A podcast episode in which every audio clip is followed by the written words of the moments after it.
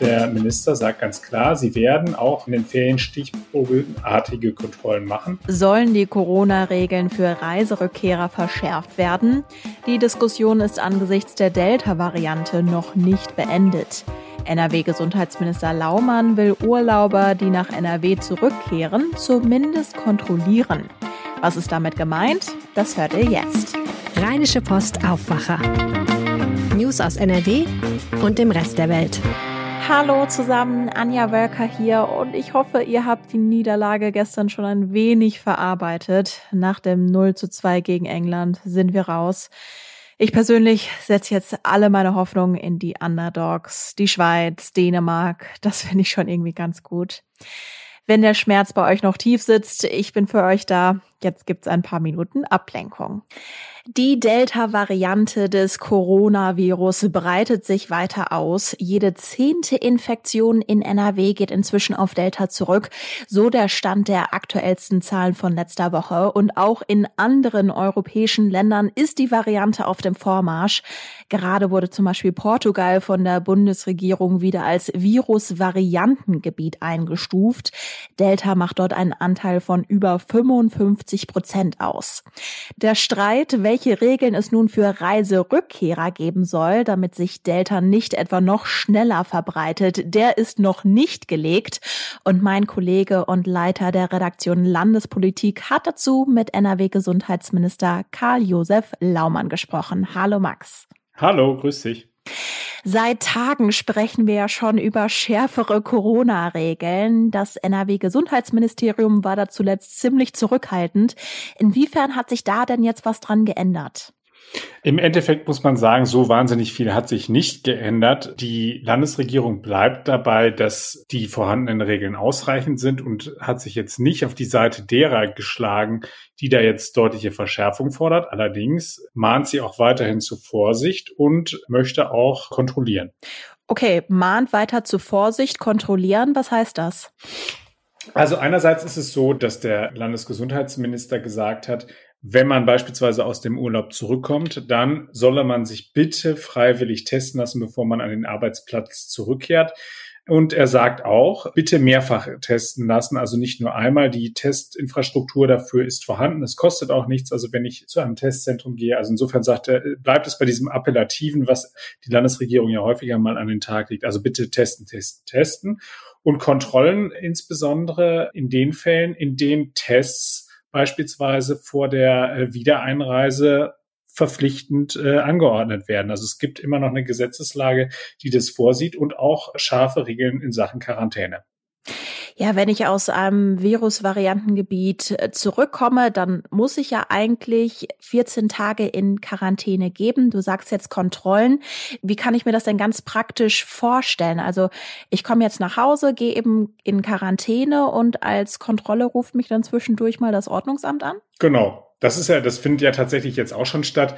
Wer das aus den Hochphasen der Pandemie kennt, da war es ja auch schon so, dass wenn eine Quarantäne verhängt wird, dann konnte es immer durchaus auch sein, äh, dass sich das Ordnungsamt meldet und fragt, befinden Sie sich tatsächlich in Quarantäne?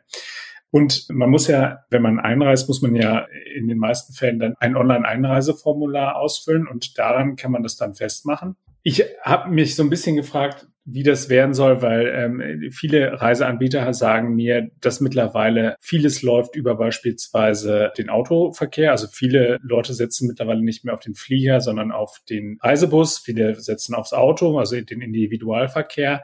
Da wird das natürlich deutlich schwieriger werden. Aber der Minister sagt ganz klar, sie werden auch in den Ferien stichprobeartige Kontrollen machen. Also das äh, vor allem halt eben für diejenigen, die aus einem Virusvariantengebiet oder eben auch aus einem Hochinzidenzgebiet zu uns zurückkommen. Mhm. Das hört sich ja jetzt alles nicht ganz so scharf an, muss ich persönlich sagen. Und klar, grundsätzlich, jeder muss eigenverantwortlich handeln. Das ist ja so das Credo in der Corona-Pandemie. Aber man könnte ja auch argumentieren, dass die Landesregierung beziehungsweise die Bundesregierung die Verantwortung auf uns irgendwie abwälzt, indem die Regeln eben nicht einheitlich verschärft werden. Wie siehst du das denn? Also ich finde schon, dass man eigentlich erwarten kann, dass die Menschen eine gewisse eine Verantwortlichkeit an den Tag legen, aber ich habe da auch tatsächlich Bauchschmerzen.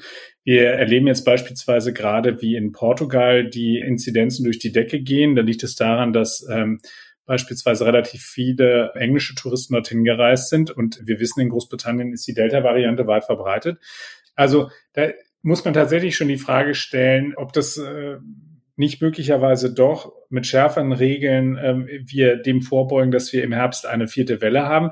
Es gibt Stimmen wie beispielsweise von Markus Söder oder eben auch von Helge Braun, dem Kanzleramtsminister, die äh, sich durchaus dafür bereit erklärt haben, schärfere Kontrollen durchzuführen.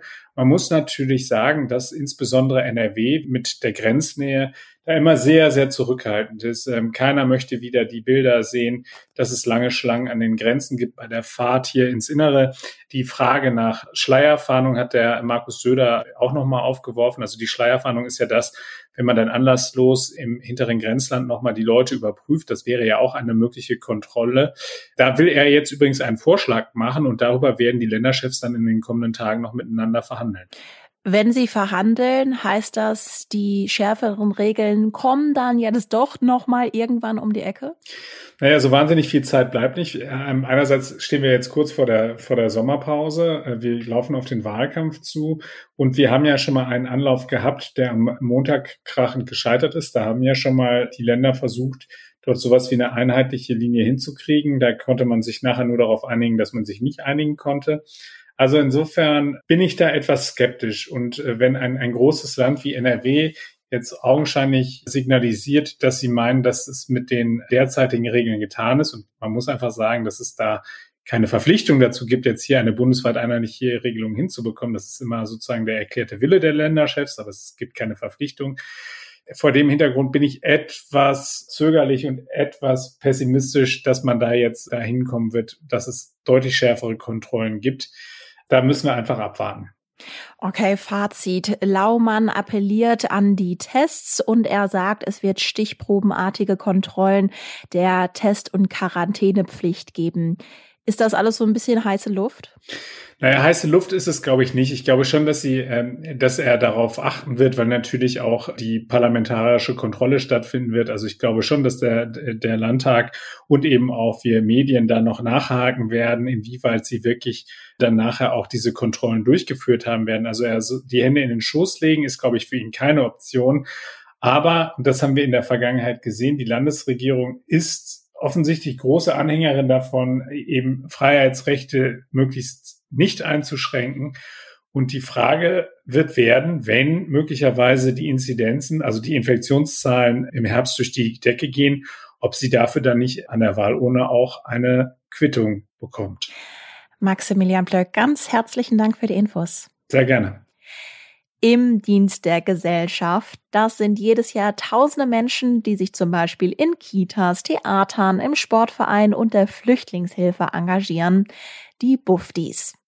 Allein in NRW gab es letztes Jahr über 8000 von ihnen.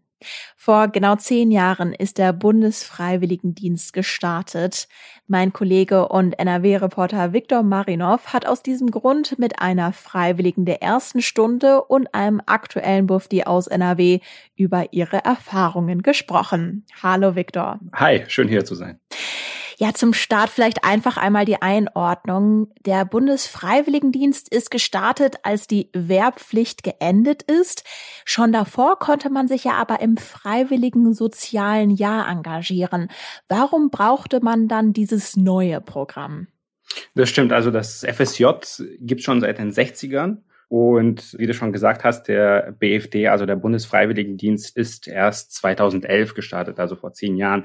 Warum es das braucht? Erstens war das natürlich so ein bisschen eine Werbemaßnahme. Die Bundesregierung hat damit versucht, einfach mehr Freiwillige dafür zu begeistern. Aber man muss auch sagen, es hat auch ein paar neue Wege geöffnet für andere Menschen. Also den Zivildienst zum Beispiel, den es davor gab, der war ja nur für Männer. Und beim FSJ, da konnten auch Frauen teilnehmen tatsächlich aber der war wiederum nur für Menschen unter 27 Jahren. Das heißt, beim BFD können Frauen mitmachen und auch ältere Frauen und auch ältere Männer natürlich. Ja, du hast jetzt eine Frau getroffen, die zu den ersten Buffdies in Deutschland zählt, Helga Karasch, die sich in einem Wuppertaler Altenheim engagiert hat. Und sie gehört genau zu diesen Frauen, die über 27 war. Sie hat nämlich mit 55 Jahren ihren Bundesfreiwilligendienst geleistet. Warum hat sie sich denn damals dafür entschieden? Ja, ich finde die Geschichte von Helga Kara sehr interessant. Sie ist mit 50 arbeitslos geworden. Danach musste sie ihre Mutter pflegen. Danach wusste sie, ich will unbedingt was mit Menschen machen, aber hat nicht zurückgefunden zu ihrem Job als Verkäuferin äh, und hat aber gesehen, oh, da gibt's dieses Altenheim und ist auch auf den Bundesfreiwilligendienst aufmerksam geworden. Und sie dachte sich, ich gehe jetzt in die Pflege einfach mit 55.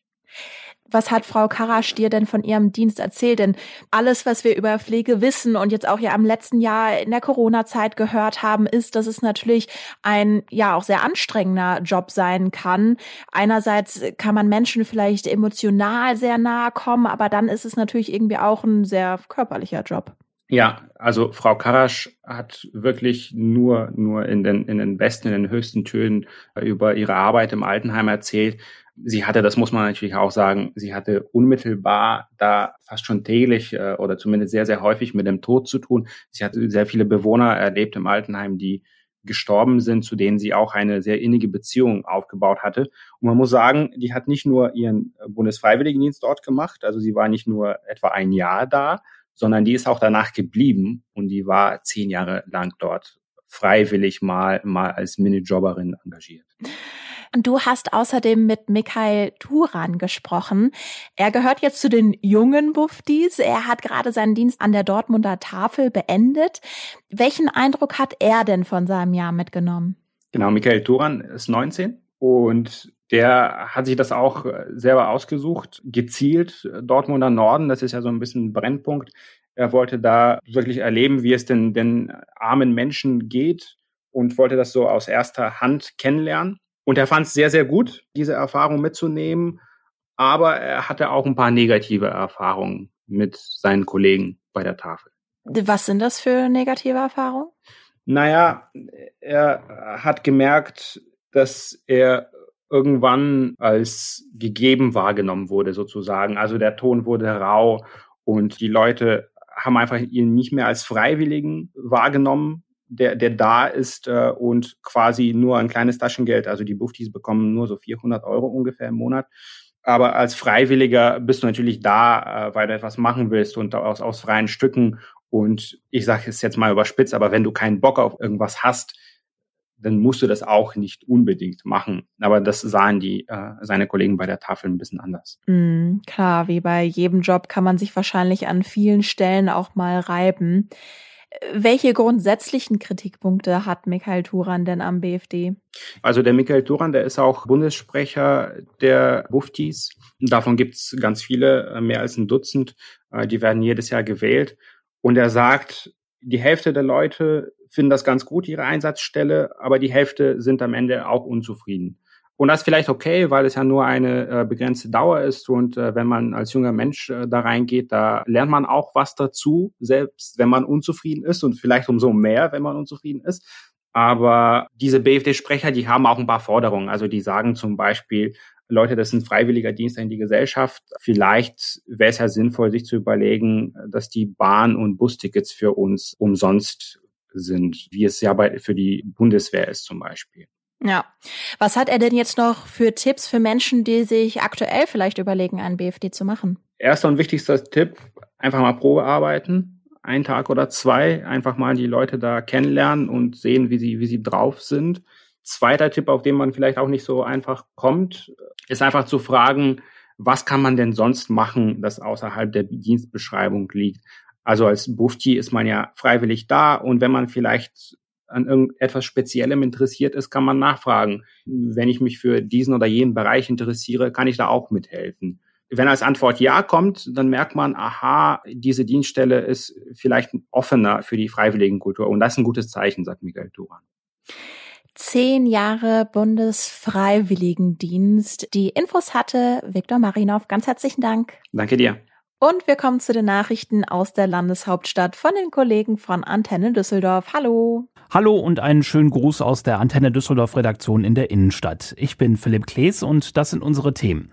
Für viele Menschen hier in Düsseldorf hat nicht das EM-Achtelfinale und das Aus für die deutsche Fußballnationalmannschaft für Spannung gesorgt, sondern eher die Folgen des Starkregens und der Gewitterschauer, die über unsere Stadt hinweggezogen sind. Uns haben viele Nachrichten speziell aus dem Düsseldorfer Norden erreicht, zum Beispiel von überfluteten Kellern, die abgepumpt werden mussten.